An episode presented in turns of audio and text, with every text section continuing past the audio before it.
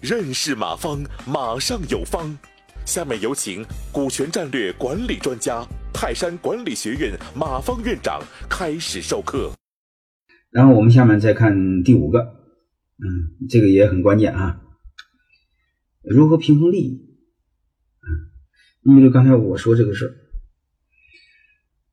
儿，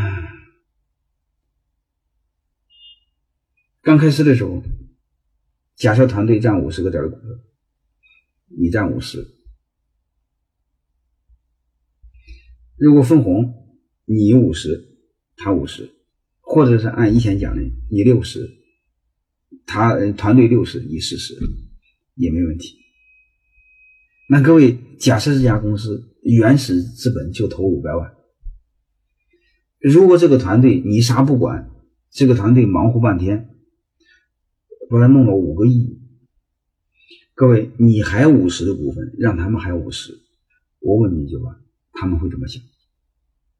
你原始投资五百万，其实说白了就投了个二百五啊，人家还投我二百五呢。他把二百二百五给你变成二百五十万，给你变成了两点五个亿啊！你还占他五十亿的股份，人家愿意吗？再另外是，你就投点钱，平常什么事没管，你还分四十的股份，让人家这么多几百号弟兄们才占五十个点，四十九的股份啊，或六十个点的股份。六十个点的分红，人家愿意吗？想过这事吧？嗯，你比如原始的好说，原始的这帮小弟兄们还小，嗯，只有在你大腿上跳舞，你按游戏规则做就行。你比如人家占四十的股份，你投六十的股份没问题。嗯，倒过来人家分红就分六十，你分四十也没问题。但是这是基于原始的投资啊，原始的投入少啊，三十二十万，比如三百万两三百万。你比如发展到两三千万之内，三五千万之内没问题啊。他真发展到好几十个亿，你想你赚的钱比贩毒都高，你还这么赚下去，别人是不开心的。你想想是不是？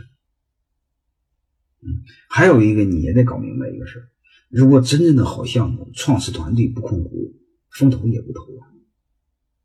想过这事没有？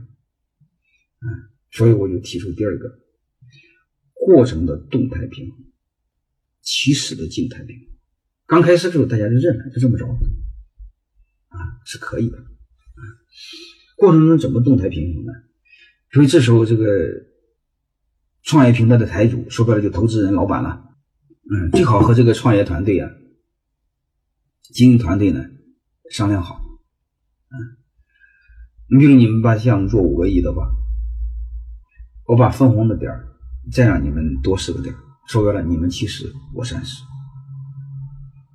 如果做到五个亿的话，我让你们占五十亿，我占四十九，简单吧？如果你做到十个亿的话，我让你们整个团队占六十，我占四十。说白了，你占大股东，我占小股东，因为人家比你本身比你优秀啊。你比如你的母公司用才做一个亿，结果这个小小伙计把自己的子公司做成五个亿，你还控他股，他愿意吗？所以这就叫胸怀啊！你得承认有人真比你能，那你得认可，你不能控他，你不能说他，他不愿意啊。所以过程中动态平衡，这个可能就更好理解。经最经典的案例是段永平，我以前也讲过，你大家可以从查查资料啊。段永平大家都知道，OPPO 和 vivo 的后台的老板、创始人，但是段永平在这两个公司的股份只有十来个点。嗯，而且还不是大股东。嗯，段永平非常明白，你们做就行，做起来你们做老板，我不管。这就明白了。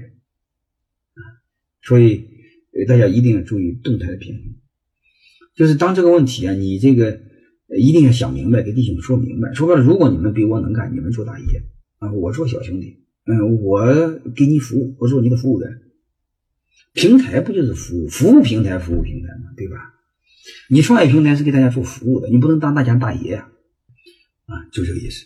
嗯，当然，如果你们做的小项目没有本事，那你没有办法，你这叫他，就得叫我大哥，对吧？你立了我台子，你就死了嘛。人家做大的时候叫人家做大哥，啊，就这个意思。人不能老限制限制人家，好吧？嗯，大概就这么个意思。感谢收听本次课程。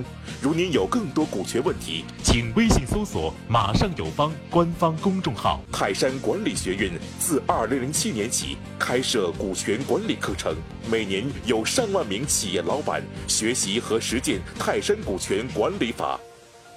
泰山股权管理课程激活团队，解放老板。